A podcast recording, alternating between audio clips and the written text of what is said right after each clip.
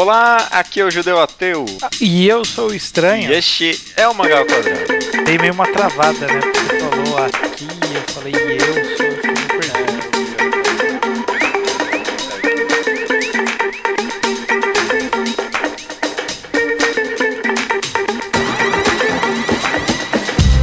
Voltamos ao normal, Estranho. Programação de sempre. É, se- sempre foi normal, na verdade. Normalidade relativa, né? Você dizer que sim, mas é, mangá ao quadrado. Mangá ao quadrado, voltamos a falar sobre mangás, que nunca é sobre mangás na verdade, né? A gente sempre tenta abranger outras mídias, então se você conheceu a gente no último programa e tá vindo aqui por pura curiosidade, talvez se você não leia mangá, talvez você consiga entrar de alguma forma no tema. Tem muita gente que não lê mangá e escuta o podcast, correto? Que eu saiba, sim. É, até onde eu sei. Muitas são duas ou três que mandaram e-mail até agora, né? É, muitas pessoas, duas aí. tá ótimo. E essa semana, estranho, a gente vai falar sobre barreiras culturais, né? A gente que lê muito mangá, ou qualquer outra mídia, na verdade, que não seja nacional, lida com algum tipo de cultura, algum tipo de mania ou trejeito de uma outra nação, ou outro lugar que não é parecido com o nosso, e isso sempre causa algum tipo de choque quando você tá lendo ou não. E a gente vai conversar, listar algumas coisas, ver que, o que rola nesse programa, beleza? Uhum, tranquilo. Então, na verdade, a gente já discutiu isso um pouco no programa de adaptações, sobre adaptações para as editoras e tal, mas dá para revisitar o tema. Eu queria começar perguntando para você, estranho, quando você lê um mangá ou, sei lá, qualquer outro, ah, outra obra que não seja brasileira, você vai qual tipo de mentalidade para ela? Você vai pega o mangá e fala: "Não, isso aqui é um negócio feito no Japão e eu tenho que lidar com isso" ou tipo, foda-se, eu vou ler isso aqui como se fosse feito aqui? Não, não, eu, eu particularmente eu sempre vou com a mentalidade de da, da onde vem aquela história, né? Influencia em muito qual é o conteúdo daquela história, né? Então, só de ser uma história do Japão já dá algumas dicas do que, que a gente pode esperar do mangá, por exemplo. Uhum. Assim como ser americano, tem umas dicas do que, que a gente pode esperar. Ser brasileiro, tem algumas dicas do que a gente pode esperar. Então eu acho que, que é importante relevar e ir consciente de que ó, essa história foi feita em tal lugar, provavelmente focando as pessoas desse mesmo local, e que eu sou um, um- um intruso na história, né? Então. Qualquer coisa que seja culturalmente bem aceito no país de origem e que eu não tô familiarizado, o errado sou eu. É, é, não, eu concordo. Acho que, é, é, eu não sei, pode ser que tenha algumas pessoas que tenham um raciocínio diferente, né? De tentar, de alguma forma, passar a experiência pro que ela vê no dia a dia, né? Não encarando a obra como fora daqui, mas encarando como algo feito aqui mesmo, né? Eu, eu, de certa forma, entendo isso, porque, eu- eu não sei, não, não quero parecer muito papinho de esquerdista, mas, tipo, tem uma americanização forte da nossa cultura aqui também, né? E às, às vezes quando você vê uma série que foi feita nos Estados Unidos, ou sei lá, britânica, às vezes até mesmo, você nem sempre pega esse conceito de, ah, não, foi feito ali, não aqui, né? Mesmo, sei lá, mesmo a língua sendo outra e tudo mais, às vezes já Parece que é de casa. é, parece que é de casa, né? Por isso, na verdade, acho que bate tanta estranheza quando a gente pega alguma é de costume nossa, ou sei lá, alguma obra europeia, ou caso do mangá, o Japão. Porque, de fato, é uma cultura muito excêntrica, né? Vamos dizer assim. É, é muito diferente do que a gente tá acostumado. Embora sendo colonizados por povos diferentes e acabando tendo algumas culturas diferentes, os Estados Unidos e o Brasil ambos são de origem europeia, Uhum. né? Então eles tinham mais ou menos a- a- os mesmos costumes, a, a- própria estrutura linguística é bem parecida. É mais fácil, parece que, é, que, é- que a gente tá mais perto do- da, da cultura americana do que da japonesa, porque os japoneses foram os caras de uma ilha Nada a ver Que- com ninguém, né? que é, que tiveram a origem deles lá, que é uma coisa totalmente própria e que eles adoram essa origem deles, né? Essa, é- essa é um- acaba refletindo muito nos mangás, porque os japoneses eles se idolatram. É, eles. né? Eles adoram o seu próprio estilo de vida, sua própria história. Apesar de algo que eu pensei aqui, apesar da também forte americanização da cultura deles também, né?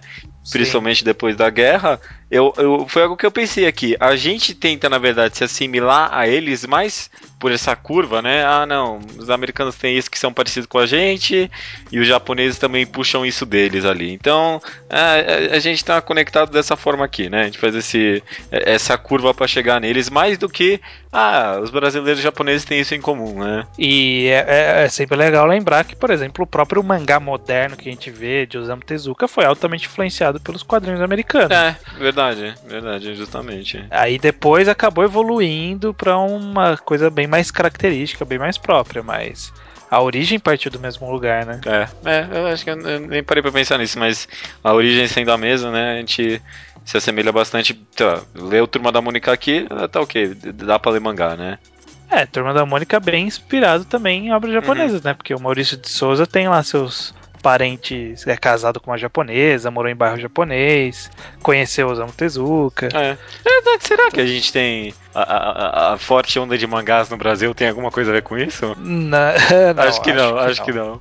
Acho que não. É algo curioso a se pensar. Já que a gente está falando nisso, o quão a cultura do japonês é diferente, ou qualquer outro lugar, você acha que há um limite pro quanto nós, não criados num ambiente é, característico daquela cultura podemos entender numa obra. É porque eu sei que tem vários é, escritores japoneses, é, vários mangakas que têm é, essa visão bem quase xenofóbica do negócio mesmo, né? Ah, não, isso aqui é feito para japonês, você não é japonês, sai daqui, filha da puta. É, eu não sei se tem exatamente essa visão, mas os, se os autores têm essa visão. Não, não todos, eu sei que alguns têm. tem, que tem alguns. É, não sei o nome de algum, mas eu lembro quando a gente foi pesquisar sobre o que é mangá, tinha algum alguém famoso ah, que sim. falou sobre isso, eu não lembro quem era. Eu quero falar que é o Miyazaki, mas eu não tenho certeza. Não, acho que não era o Miyazaki. Não, não era o próprio Tezuka, será? Eu acho que, assim, não existe limite pra gente entender. Mas eu acho que existem problemas na nossa digestão do que estamos entendendo. Uhum. Ou, ou, ou, uma dificuldade para entender aquilo. Por exemplo, é muito estranho para nós termos ter, existem, existirem pessoas que têm um nome e o nome ser tão significativo pra ela, né? Tipo, hum. sei lá, light. É uma coisa que a gente não tá tão acostumado, sabe? Tipo, ah, vamos pegar um caractere de não sei o que, um caractere de não sei o que, que é pra dar uma caracterização de disso aqui sabe? Tipo, vão juntar luz e não sei o que e vai formar Light e o nome dele é Light. Isso é uma coisa que não tá tão presente na, não tá presente na nossa cultura, né? Tem até um, uns nomes relativamente simbólicos, mas é, são poucos. Uhum. Mas é, é fácil a gente absorver isso, né? A gente, a, aliás, é fácil a gente entender isso. Mas absorver. Gente, absorver é meio estranho. A gente ainda fica nesse negócio, puta, um nome que é feito com caractere, dependendo do caractere, fala de um jeito diferente. É. Isso é uma coisa que, que é meio. dá uma travada para você conseguir pensar da forma que eles pensam. E principalmente também por causa da dificuldade da adaptação disso, né? Sei, a gente não tá falando é. de adaptação, mas mesmo assim, tipo, eu tenho certeza que assim que. Não tenho certeza, mas eu imagino que assim que, tipo, um leitor japonês vê o nome do personagem, ele já, mesmo que inconscientemente, já tenta bolar algum tipo de raciocínio que justifique aquele nome, sabe? Na hora que ele já vê Sim. o nome. Eu imagino esse raciocínio meio pronto na cabeça deles. Mas quando eu vejo o nome, é, é só um nome para mim. É só um nome. É só um nome, é só um nome, né? Lá, lá por exemplo, os nomes são bem significativos. Uhum, uhum. Então, isso é uma coisa que a gente não tem. Mas não é difícil de entender, mas é algo que, que, é, que é meio um terreno difícil para você percorrer de, da absorção mesmo. É sabe? De você conseguir raciocinar da forma que eles raciocinam. É. Eu acho que é bem por aí, você raciocinar da forma que eles raciocinam. Porque, pra mim, pelo menos, o maior problema tá na, na identificação mesmo, né? Sei lá, algum, alguma, alguma cena que envolva. É, algum tipo de costume deles. Uma coisa que eu pensei aqui, que eu sempre acho meio esquisito, não me incomoda, mas é, é, quebra um pouco a suspensão para mim é esse negócio de que o Natal para eles é o dia dos namorados, né? Tá ligado? É, ah, sim. Tipo, Natal passa com o namorado e não com a família. É, o, o cara entrando em depressão lá porque não vai ter uma namorada no Natal. Cara, é, é o Natal, você não tem que ficar procurando ninguém. Tem que ficar em casa, jantar com a família. É, muito esquisito, muito esquisito para mim. e sabe, e, e, é, é difícil identificar numa cena dessa. Talvez na, na, sua cabeça tenta justamente tentar formular, ah, não, é como se fosse o dia dos namorados. Pra, é, é. a gente procura uns equivalentes, uhum, né? Uhum. Um, um, exemplo que a gente faz, tenta fazer isso e que é sempre motivo de polêmica são os famosos honoríficos japoneses, né? Ah. O San, Kan, Chan. Isso são coisas que são intrínsecas à cultura dele e que a gente tenta achar relativos na nossa cultura, mas não são equivalentes perfeitos, né? Você não é exatamente o senhor. Existem várias conotações por trás do San que a gente não vai ter, que a gente não vai aprender, sabe? A gente não viveu lá, uhum. a gente não tem essa cultura japonesa. Então a gente nunca vai entender 100% honorífico, sabe? A gente nunca esteve lá. Tá, tá, talvez se você estudar muito, você vai entender. Mas um leitor casual de mangá não vai não vai conseguir decorar todas as formas possíveis e variações possíveis do, da utilização de honorífico e o que isso significa. Porque é algo muito do dia a dia deles, né? Tá, é, é uhum. é algo muito de interação social diária. Às vezes tem. É, mesmo você que lê muito mangá, às vezes estranha ou acha. Às vezes até entende, mas vê uma nova forma que eles usam ali e acha meio. Ah, tá, é isso que ele quis dizer. E de vez em quando aparecem uns honoríficos novos, né? Tipo, sei lá, Tono. Eu tava lendo o mangá Nossa. Shigurui, que deve ser alguma, alguma coisa antiga, uhum. sabe? Tipo, não sei o que lá, Tono. Aí, porra, o que, que é tono, sabe? Uma que eu vejo direto, eu não sei direito o que significa, é tan. T-A-N. É. é. Eu também não tenho certeza, não. Eu, eu lembro de já ter visto hum, uma vez ou é. outra. É, é, você vê. Porque a gente. Talvez seja meio agressivo falar isso, mas talvez mais pela fácil socialização da nossa cultura, né? A gente não, não dá valor pro honorífico para como você vai tratar a pessoa, né? Não é, não é, é, só um problema de linguagem, né? É um problema. É de cultura. É de cultura. Não, não adianta só colocar um senhor, porque ninguém chama ninguém de senhor a não ser eh, na padaria o cara tá te agradecendo o pão, sei lá, alguma coisa assim. Ah, obrigado, e alguém senhor. que é bem mais velho que você. É, no máximo isso, sabe? É. é. É, porque o Japão ele tem bastante característica social hierárquica, né? Uhum. Eles herdaram muito isso da sua época medieval lá e tá até hoje. Enquanto aqui no Brasil sempre foi essa putaria gigantesca. é, é. Sabe? Ninguém se preocupa muito em chamar o juiz de Vossa Excelência. Sabe? Só quando ou é um advogado ou quando quer quer falar ironicamente. Que ninguém fala assim, não, aquele, aquela vossa excelência está fazendo mas lá, ninguém faz lá fora isso. Chama um juiz fora da corte de vossa excelência? Não, não, mas é, é uma forma de tratamento, assim como é um honorífico é uma forma de tratamento. Entendi, entendi. É, mas, mas, então, é por isso que sempre tem aquela eterna discussão. Pô, mas na hora que for trazer, tentar trazer para o Brasil isso, ou para qualquer outra língua, tentar trazer, traz o honorífico e explica para a gente tentar entender ou tenta adaptar pra gente ficar imperceptível isso, né? É uma discussão eterna essa. Pensando e não tentando aprofundar muito num ponto de vista de adaptação, de mercado, né? Acho que no geral depende. É porque hum, depende do título. É, depende do título, depende qual é o seu foco, depende para quem está querendo vender aquilo. Mas pensando aqui na discussão de barreiras culturais. Essa é uma barreira. Essa é uma barreira difícil. Eu ia falar aqui que talvez seja melhor sempre deixar, mas não sei. Não, eu acho que pensando em, em barreira, eu acho que é melhor tirar.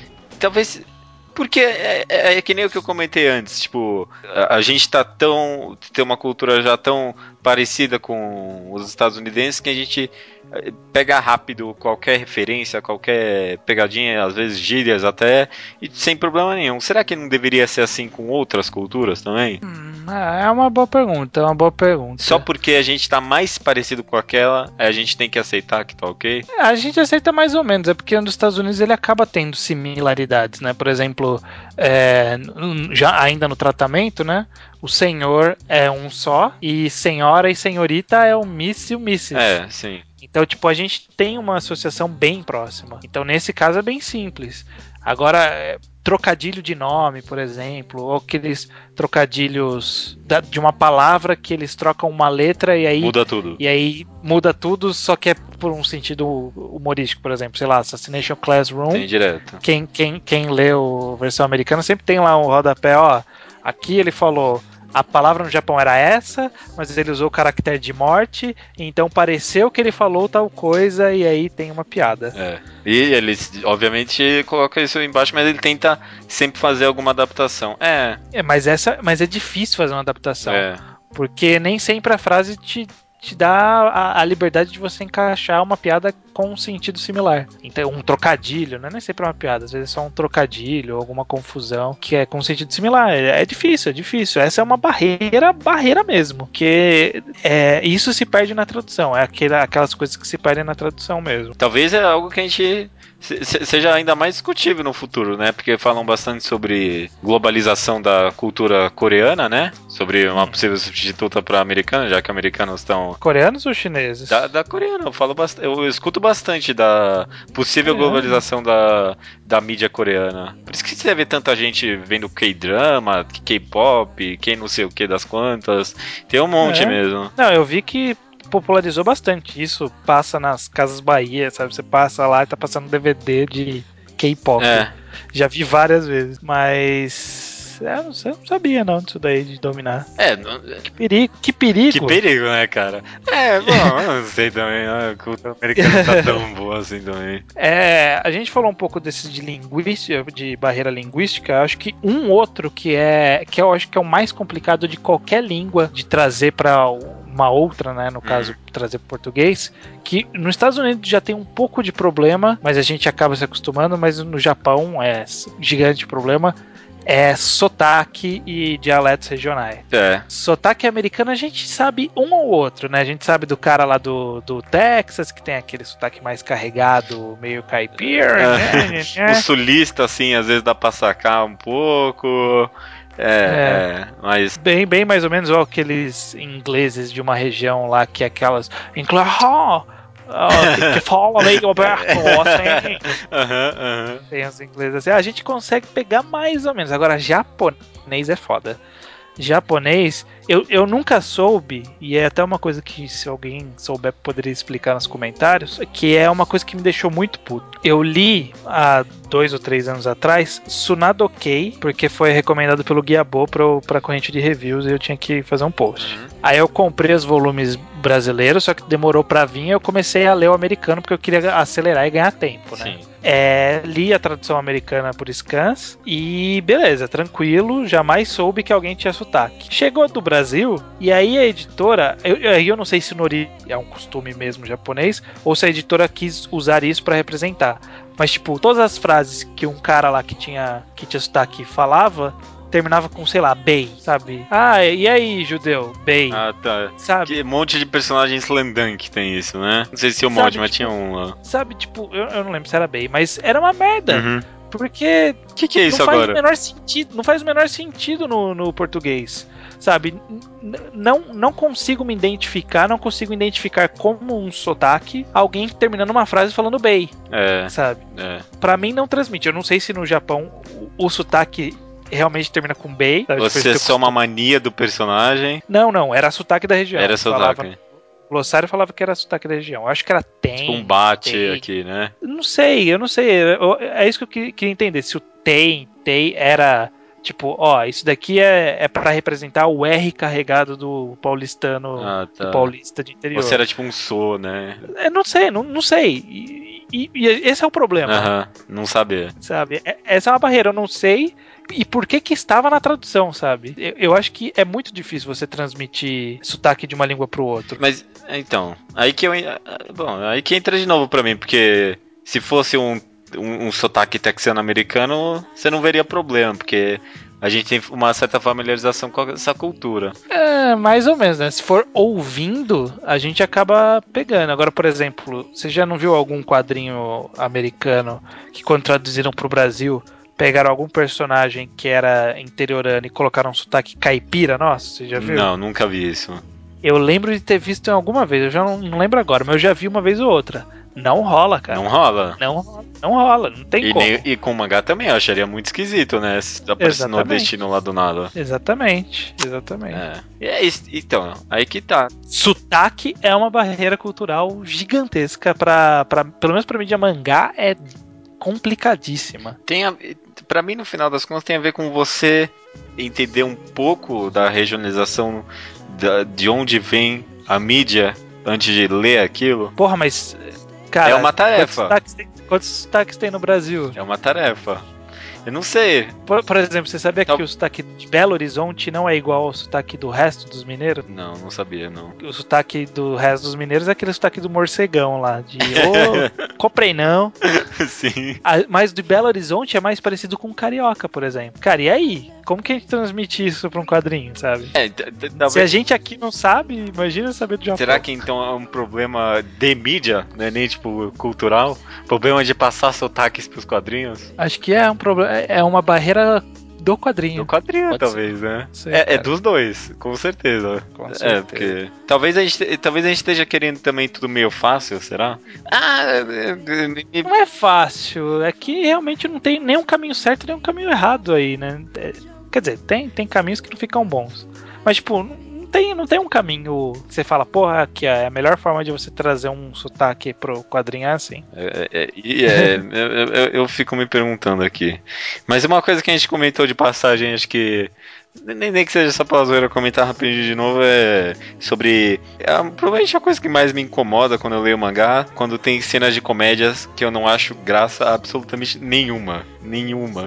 que é muito comum, na verdade, né? Cara, é muito comum. Principalmente porque, toma aí, um- um- um- uma grande parte da cultura deles, que é o, o mangá gag, tem bastante lá, né? Talvez Uhum. tenha alguns muito interessantes, só que a gente perde, porque é, é sem graça e acabou. Eu não quero nem tentar entender a graça disso. Tem, tem coisa que a gente não entende a graça que é porque é um trocadilho, né? Ah, que a sim. gente falou, né? Aham. Um trocadilho linguístico.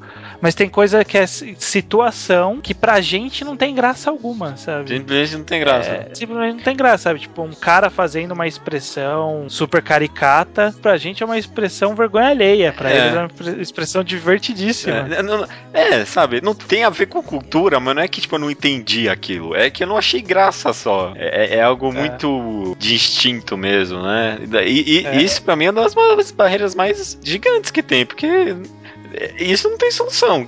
Não tem como você me fazer ter graça com aquilo sem adaptar completamente, né? É, ou. É, Eu não sei, eu queria um dia pesquisar pra entender melhor como que é a, a definição filosófica de humor, comédia, ou, ou que- quais são os parâmetros pra determinar. Mas eu acho que tá muito intrínseco com a cultura do, do, do país, né? Ah, Então, o nosso tipo de humor, que é o humor ge- geral brasileiro, é um humor que é diferente do japonês, que é um humor diferente do, sei lá, inglês. O humor inglês é um humor que também sofre bastante dificuldade pra pra funcionar no, em outros países. Uhum. No Brasil, a gente, sei lá, às vezes acaba meio que se convencendo que algumas coisas são mais engraçadas do que de fato são, sabe? Tipo, Mr. Bean. Mr. Bean não é tão engraçado assim. Não, não. A, a gente faz esse esforço mesmo, né? De tentar achar graça. Né, Tem, tem gente que. Ah, esse negócio aqui, One Piece, foi super engraçado. Não, cara, não foi, não. Não foi, não. Não, não foi. foi, não foi. vergonhoso. Tipo, os, ne- os, os negócios de, de gay, é, de é o. Kamaway lá. já- Mano, quem. Não, é, não tem graça. Não tem graça. Não tem graça alguma. Sabe? O, o Mr. Two não é engraçado. Eu acho até um Pra- pouco pra- ofensivo, sabe? Eu não acho ofensivo, eu só acho sem graça. É. Eu acho que os japoneses devem rachar de rir do cara cabeçudo, com perna peluda, vestido de mulher. Pra mim, nada. Não, causa não vem nada. nada, né? É. Aí, aí é justamente, sei lá, Monty Python. Monty Python a gente acaba valorizando bastante, mesmo sendo um humor bem diferente do nosso, porque a gente consegue perceber a inteligência por trás. É. Uma coisa que eu já percebi, eu não sei outras pessoas, mas comigo é assim. Monty Python, quan- quando eu assisto, eu não rio. É, eu também nunca. mas quando eu lembro, eu, eu rio. Eu acho mais engraçado lembrar do que assistir. É, Monty- é que Monty Python tem episódio, tem episódio, né? Tem um episódio que é, é, é muito cultural dele. Você passa o episódio inteiro, mas que, que, que significa isso, né? Também É. porque o negócio era. Tem, tem alguns episódios que são muito de época, né? Às vezes estão tirando sarro de alguma coisa que aconteceu naquela semana lá em Londres, sei lá, e, e você nunca vai entender mesmo. Mas é. mesmo assim, você, eu, eu concordo com você. Acho que eu vejo. Eu gosto de Monty Python mais pela inteligência do negócio mesmo. Do que de fazer gargalhar. Nunca gargalhei com Monty não, Python. Não. Ne- Nem no cálice lá, eu gargalhei, gargalhei. Eu só, tipo, sorri largamente, tipo, mano, É. isso aqui é muito bem bolado. É, é que você fala assim, caralho, essa piada é muito boa. É. Né? Só que você, você não ri, você, você pensa, porra, que piada boa. É, exato. Tem- tem- temos que estudar um dia sobre comédia e humor pra falar melhor. Sobre especificamente, né? Eu acho que uma última coisa de barreira que, que eu queria trazer de ponto Uhum. pra gente falar é um pouco voltando pra parte cultural, né? Que eu acho que são coisas muito presentes nos mangás. Primeiro é sobre gestos, trejeitos e alguns alguns costumes, sabe? Tipo, aquela, aqueles gestos característicos japoneses. Eles são gestos que a gente não usa. Sabe, tipo. A dedo mindinho na... pra namorada, né? Por isso. Dedo mindinho? O que que significa? É, você mostra o dedo mindinho, significa que você tá insinuando que o cara é. Na... que a menina é namorada do cara. Ah, tem essa mesmo também. Essa é bem específica. Eu tava pensando em algumas que são que a gente acabou se acostumando por causa dos desenhos, uhum. que é, sei lá, o cara com a mão na cabeça rindo, sabe? Tipo, ah, eu estou embaraçado. Mas assim, no nosso mundo, do Brasil, ninguém fica embaraçado desse jeito, sabe? Tipo, ah, passando a mão na cabeça, assim, ah, é, sim, sim, sim. Tem, não tem no Brasil. Não tem no Brasil. Ca cair para trás. Sangrar pelo nariz. Ou encostar um dedo indicador no outro quando você tá com vergonha. Tem gente que tem. É. Nossa, tem uns tacos que tentam trazer isso. É, tão vergonha ali. É, né? Era isso que eu queria falar. Porque tem gente que quer fazer e fica uma merda. Fica uma merda. Fica uma merda, é. fica. Não, é, esse eu tenho vergonha. de ver uma pessoa fazendo isso, né? Porque... Sabe, colocar, colocar o dedinho embaixo da boca quando quer fingir que tá Ai, pensando. Ai, não, vai tomando sabe? Hum, e aí põe o dedinho assim no canto da Ai, boca. que merda. Pelo amor de Deus, não tem nada a ver. Que dá pra ver que não é natural. Que, que você não faz isso, cara. Eu não sei nem se os japoneses fazem isso, sabe? Aí que tá. Eu acho que talvez japonês faz. E para eles, no, no, quadrinho, é uma representação natural do mundo deles. Hum. Pra gente, acaba sendo um símbolo que a gente aprende com o tempo. Quase um clichê, né? Da mídia. É, é, é mais ou menos. Um clichê da mídia. Que a gente fala assim: olha, quando o cara faz isso, significa tal coisa. Não quer dizer que se que se transmite para o nosso mundo real. Uhum. Quer dizer que a gente entendeu essa lógica. Sabe? Da mesma forma que a gente entende que o, o balão, que é aquele balão meio parece uma nuvem, é de pensamento. É, é de pensamento. Entendi. Sabe? É uma, é uma, coisa que a gente aprende e que a gente absorve e leva para a vida. É. Mas a gente não, não, não tem como trazer para o mundo real. Quer dizer, até tem, e fica, isso aqui no Brasil fica ridículo. É. Não, é interessante você falou, porque justamente eu acabei de comentar, ah, será que no Japão eles fazem isso? Porque justamente eu nem associo com o Japão, eu associo com o mangá, né? Ah, isso aqui é coisa do mangá. É, realmente, cara, realmente, bem pensado. É que, é que nem quando você vê aqueles vídeos, você vê, sei lá, um filme japonês, aí o cara vai falar, vai tá, tá espantado com alguma coisa que alguém falou, ele faz, é? você fala, caralho, meu, ele ficou espantado mesmo, né? Você fala assim, ó, que forçado, mas aí você vai ver um vídeo costumeiro, tipo, uma pessoa normal no Japão, e eles são assim. É, é. Eles se espantam desse jeito mesmo. É, pode ser. Eles ficam embaraçados daquele jeito mesmo. É engraçado, é diferente. Mas nesse caso eu não acho uma barreira, eu acho que é algo que a gente aprende. É, justamente, a gente lida até que bem com isso, né? Considerando, levando como clichê da mídia, mesmo que não seja, né? E, e um outro cultura que eu ia citar, mas só de, era de cultura histórica, né? É difícil, uhum. é, é, uma barreira que ela exige, dá, dá pra gente superar, mas ela tem exige um pequeno trabalho, que é a barreira pra você entender passagens históricas, sabe? Uhum, uhum. Tipo, Oda Nobunaga. Nenhum mangá para pra explicar o que é Oda Nobunaga. Se você não se importa, não, não parar para abrir o Wikipedia e ler quem foi o dito cujo, você não vai ter, você não vai entender exatamente por que, que os japoneses adoram ele. Sabe? Uhum, uhum, é. É, exige um trabalho de pesquisa, mas de uma forma diferente. Por exemplo, se a gente tiver uma história no Brasil que fala lampião, a gente sabe o que é lampião. É verdade. Se alguém lê algum quadrinho brasileiro que fale de lampiões, não vai ter a mínima Lampiões. Lampião só tinha um, era os cangaceiros. Não, mas são. É, tá certo, Lampião era só um, né? Os cangaceiros. Não vai ter o mínimo caralho do que aquilo, né? Exatamente. De outro país não vai entender, precisa ter uma contextualização. E eu acho que essa é uma coisa bacana de qualquer outra mídia, né? Que é um. Que ele traz uma cultura interessante para você absorver é uma barreira, é, é uma coisa que atrapalha um pouco a absorção inicial, mas que com o tempo se recompensa, né? Tipo, você entender melhor o costume sei lá, os costumes israelenses, iranianos lá do da Persephone. É, Persepolis, uhum. é, é alguma coisa que se recompensa depois, né? Você dá uma lida. É, não, você aprende com aquilo, né? Espero que a gente não, só não esteja desaprendendo, na verdade, né? Aprendendo errado. É.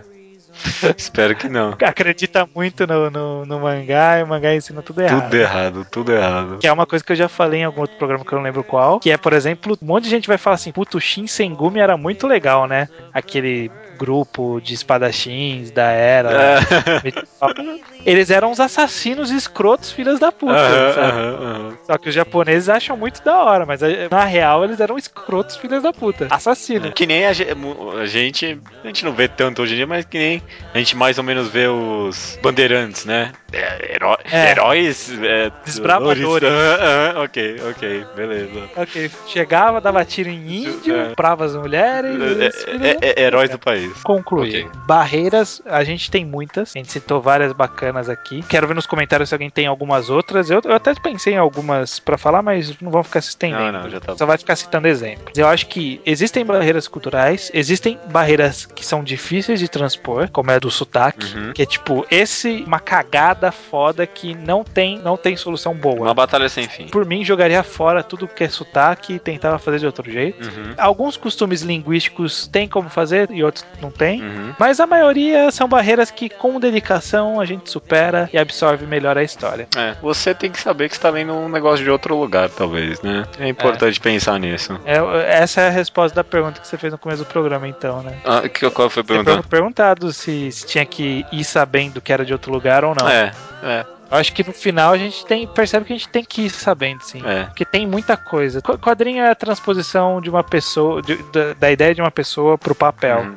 E a ideia dessa pessoa tá totalmente interligada com a cultura de onde ela vive. Então, se, se você não souber como é a cultura, você tem que estar preparado pra aprender. É, não só com mangás, mas qualquer outra mídia, que nem até você falou aí, o próprio Persepolis. Não tem ninguém que vai ler Persepolis sem pensar, não, o primeiro quadrinho iraniano da história, né? O É. negócio até se vende, assim. É uma boa conclusão. Vai sabendo que é de outro lugar. Mas sabendo que é de outro lugar e vá quebrando as barreiras. Vai quebrando as barreiras. Ou pulando, né? É, desviando. Fi- Finge que não tá lá, bate, quebra a cara, né? Olha pela janela, faz uma janelinha, fica só olhando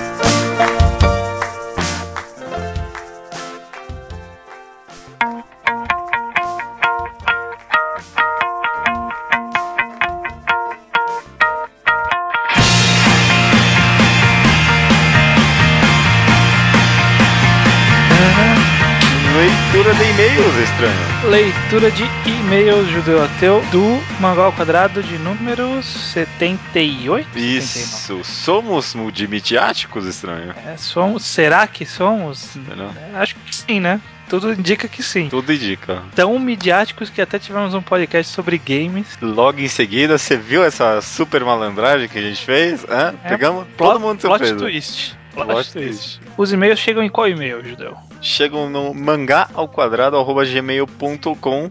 É, e logo em seguida você vai ver a gente comentando é, relatos de pessoas que escutaram episódios antigos e comentaram. A gente fala um pouco sobre mangás que eles leram. Você também pode enviar pra gente recomendações em áudio. Você grava algum mangá que você gosta que a gente não comentou até agora. A gente coloca aqui no próximo programa. Muito bem, muito bem. Um recado judeu, como você sabe, a gente faz alguns mangás enquadrados, né? Um podcast onde a gente fala com spoilers sobre algum mangá, né? A gente gosta de discutir além do que as reviews sem spoilers fazem, né? Uhum, uhum. Que é aquela coisa meio política de falar, olha, a arte é legal, os personagens são legais e tal. A gente não, não gosta de ficar se prendendo nisso, gosta de falar do enredo, do que acontece, de como termina, esse tipo de coisa. É uma putaria só. É uma putaria só. E o próximo que a gente decidiu falar vai ser sobre o quê? Sobre é complicado, vai ser o mangá Abara. É sobre. Ou a Bara, né? Ah, tá.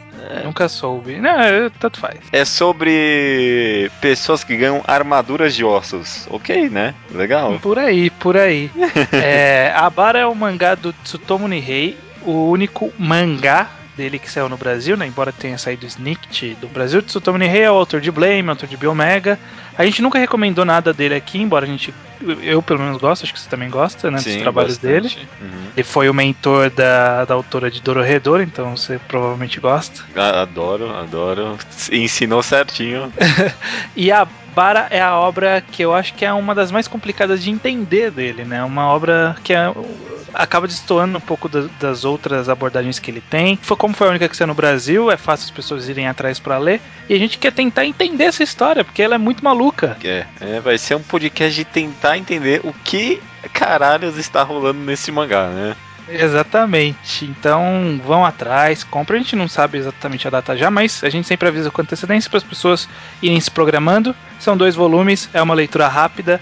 E aí venham com a gente tentar entender o que porra seu Tommy Rei fez no mangá. Maravilha, cara, tá ótimo. É, vamos pro Slowpoke Report agora então, com o Slowpoke Report do Estranho. Olha aí! Você tá olha aí. toda semana vindo com o Slowpoke, hein? É, dessa semana eu terminei um, um mangá dos mais longos que a gente tinha pendente aqui, que era Shigurui, que foi Uhum. a recomendação do ouvinte. Você já tinha feito um post no passado e aí teve a recomendação do ouvinte. Eu lembro que quando a gente foi escolher a recomendação do ouvinte, você estava meio em dúvida se você queria ou não, porque você não lembrava se era boa a história. Aham. uhum. Tinha que você falava assim: tem uma parte que eu não gosto muito, eu não sei se o mangá é bom ou não. O mangá é bom. É bom. Tem, real- te- existe realmente uma parte que é a enrolação foda de uns três volumes ali perto do final. Completamente inútil. Completamente inútil. Mas todos os volumes que tem até aí e o volume final, né? Que, que é a- como re- termina a história, né? O Uhum. Como começa também, né?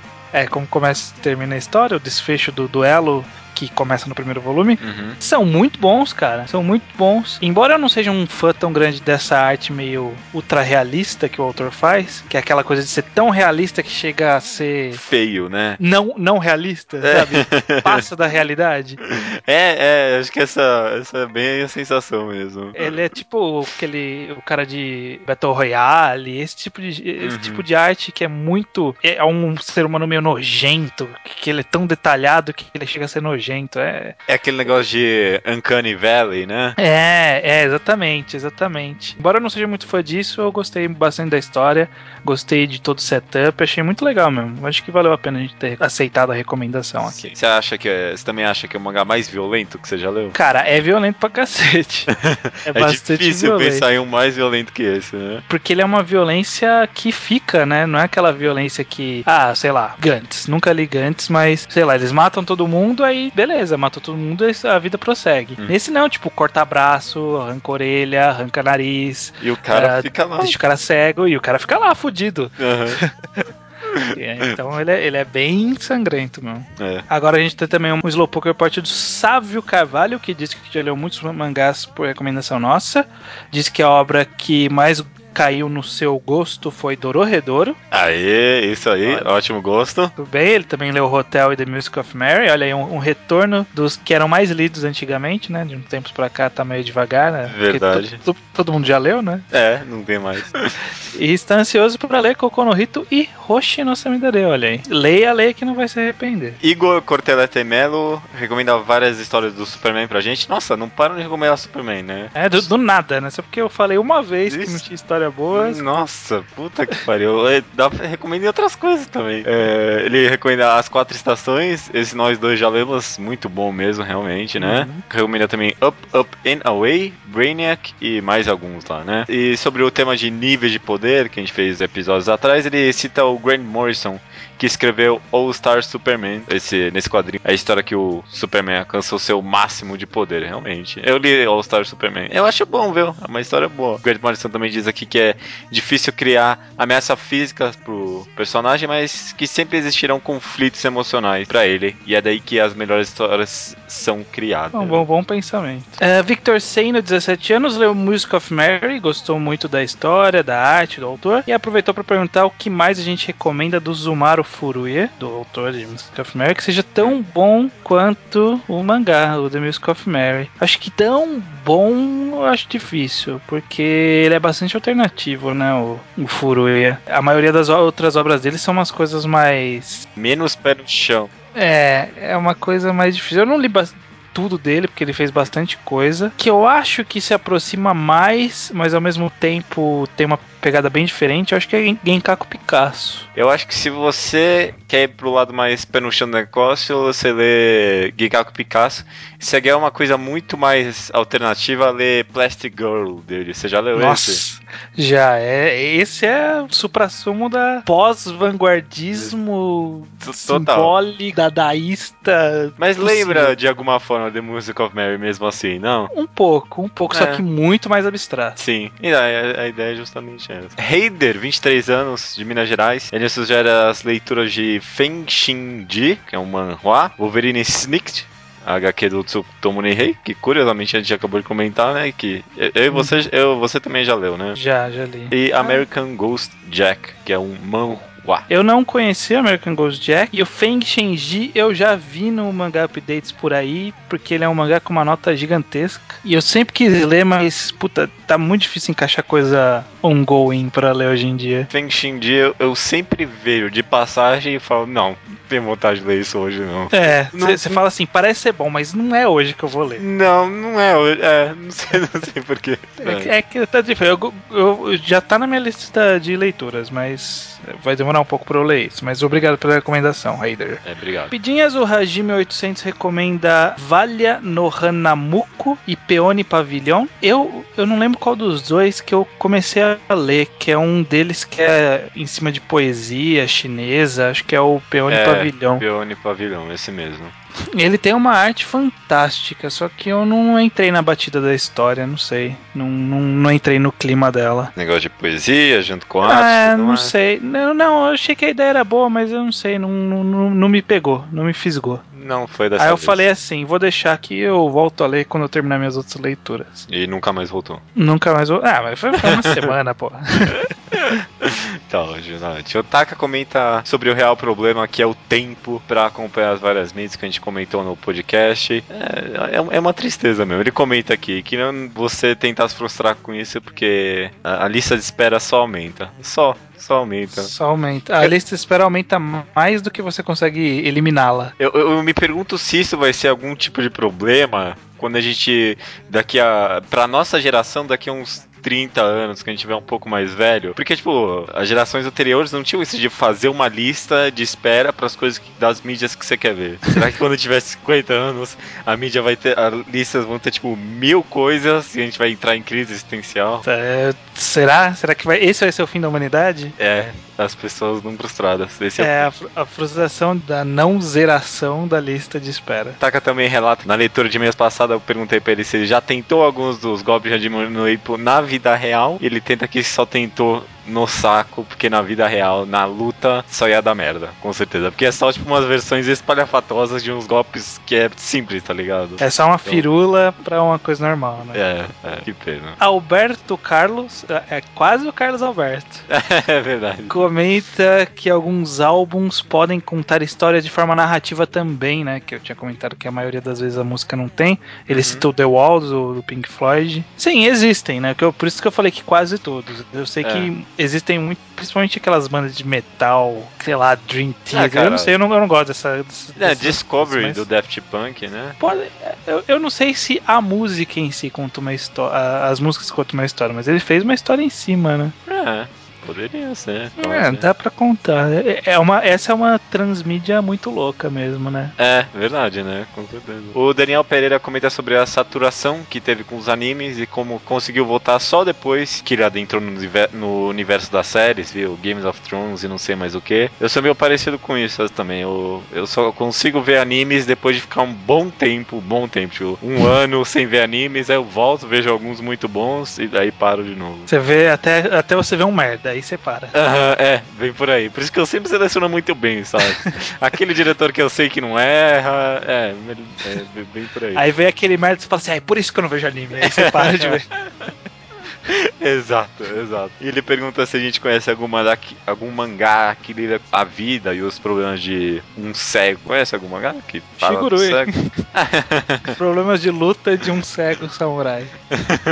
É, não. tem um pouco também. Ah, mas não é, não é isso que ele tá procurando. do dia a dia. É, não, sei, nunca, nunca vi também. Se você conhecer, se descobrir, vai, vai pesquisar nas tags lá do Mangá Updates, deve ter alguma coisa. O Lemos pergunta o que achamos de light novels, né? Que na prática são livros que entregam character design, né? De, um, uhum. do, de uma história. Você acha que se a gente acha que isso é limitador ou libertador? É, eu acho que é só diferente. É, é difícil de dizer, né? Mesmo, mesmo, porque não são nem todas light novels que entregam character design, né? Até onde eu sei. E também é que a light novel é essa coisa feita para japonês. O japonês tem preguiça de livro, né?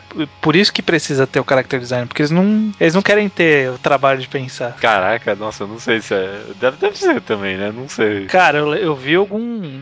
Eu vi naquele vlog ah, Aqui Pode, que é de uns caras que moram no Japão. Uhum. E o cara ele faz, fez um bloco lá que era Pergunte ao japonês. E ele leva um professor dele lá pra responder perguntas da galera. E uma das perguntas era se japonês lê livro. Ele falou que é muito raro. Caraca, sério? Muito raro. A maioria é mangá. E aí eu imagino que light novel também. Ah, mas se perguntar aqui, brasileiro lê mangá, também vou responder muito. É, lê livro, também vou responder muito raro. Ah, cara, não é muito raro, não. Eu, as, lê, mas é, não, não é super difundido, mas lê. Dá pra falar que lê, vai. Pô, tem umas não livrarias gigantescas aí, cara. Será que no Mas é Japão é nesse nível mal se tem livraria lá? Já Só não de sei. livro, tá ligado? Aí eu já não sei. E também o Lemos pergunta sobre quadrinhos que têm trilhas sonoras, como alguns manhwas, né? Como é o caso de Yanara Sumanara, 20 Century Boys, tem uma música, Aham. e algumas HQs. É bacana, né? É uma, é uma abordagem. É também, novamente, é uma abordagem diferente, interessante. Tem que ser bem feito, né? Isso aí, isso aí é coisa de quem curte as duas mídias, né? Porque o Naoki Urasawa teve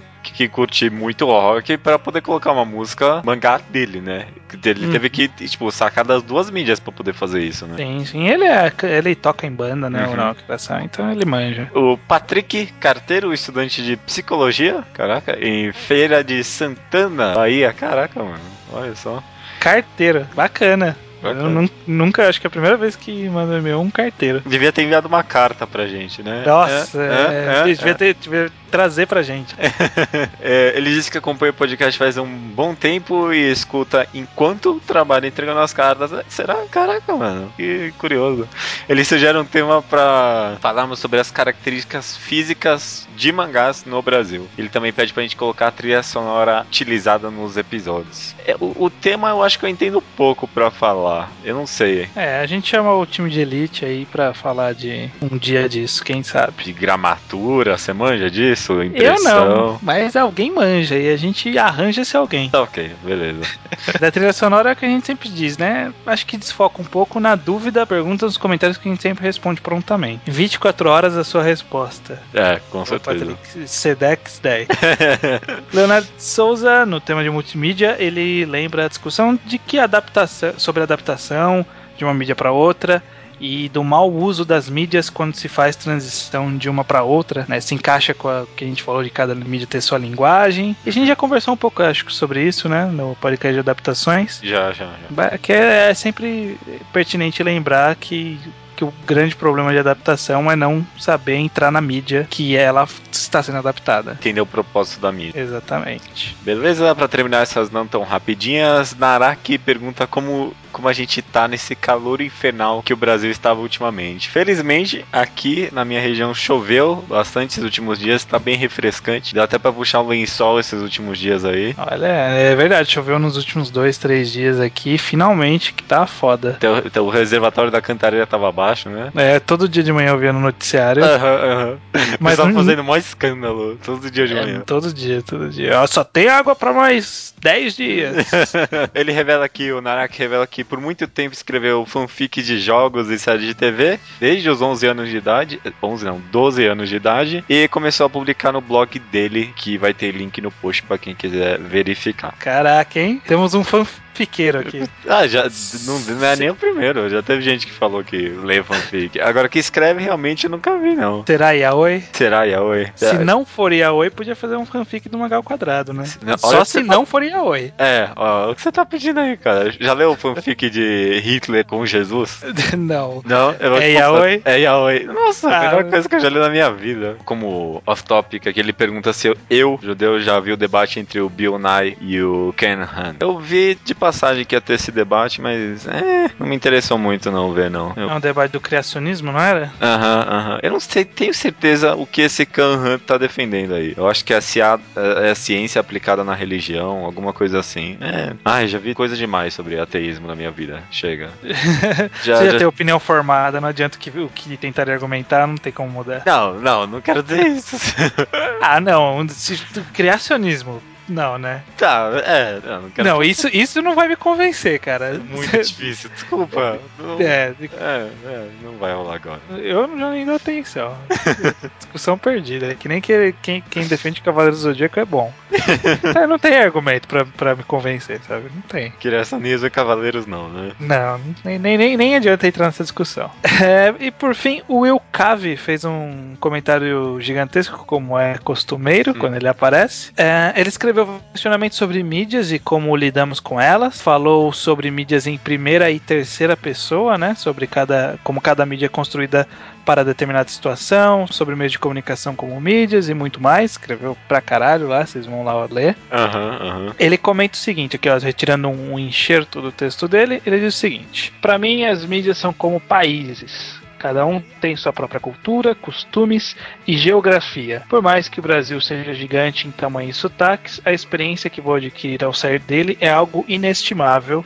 Não importa para onde eu vá. É claro que a gente nunca vai conseguir ver tudo que tem nesse mundo, mas eu nem acho que é sobre isso que se trata. Quanto mais coisas a gente vê, mais isso vai ajudar a entender melhor a nós mesmos e o mundo à nossa volta. Acho que a importância de experimentar várias mídias, além de nos tornar mais sensíveis, está no fato de que todas elas acabam se complementando. É Maravilha, bacana a analogia com viagem, conhecer outros países, porque é é mais ou menos assim mesmo, né? A ideia é A essa. viagem, a viagem de conhecer outros países não é nem porque, sei lá, lá é melhor do que aqui sempre, né? Uhum. Mas pra você conhecer o que, que tem lá e expandir um pouco a cabeça, né? Ver como que o mundo não é só aquilo que você conhece, o mundo vai muito além daquilo. Como outras pessoas veem o mundo também, né? Tudo isso. Uhum. É, é, foi uma analogia muito boa meso. Eu não conseguiria fazer ela. Né, né, dificilmente conseguiria, né? Não é por nada não. que episódio 79. O que, que é o episódio 79, Judeu? É o número atômico do ouro. Do ouro? Olha! É, pois é, eu vim preparado. É um bom resgate dos números atômicos. O ouro, é, olha, o ouro. Esse é um episódio que vale ouro. Esse é o episódio dourado. É episódio que vale mais do que dinheiro, né? Vale mais do que dinheiro.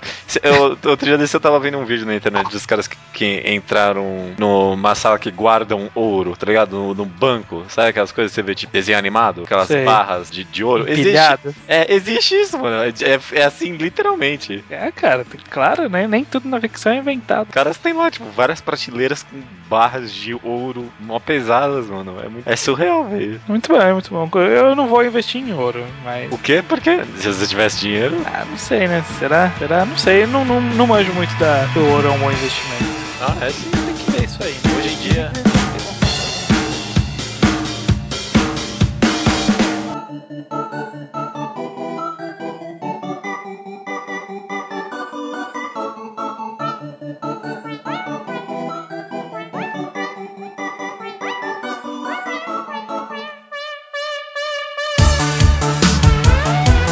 Recomendação da semana é minha, o Judeu Ateu. Eu queria. A gente falou um pouco de comédia, eu pensei em trazer um mangá de comédia.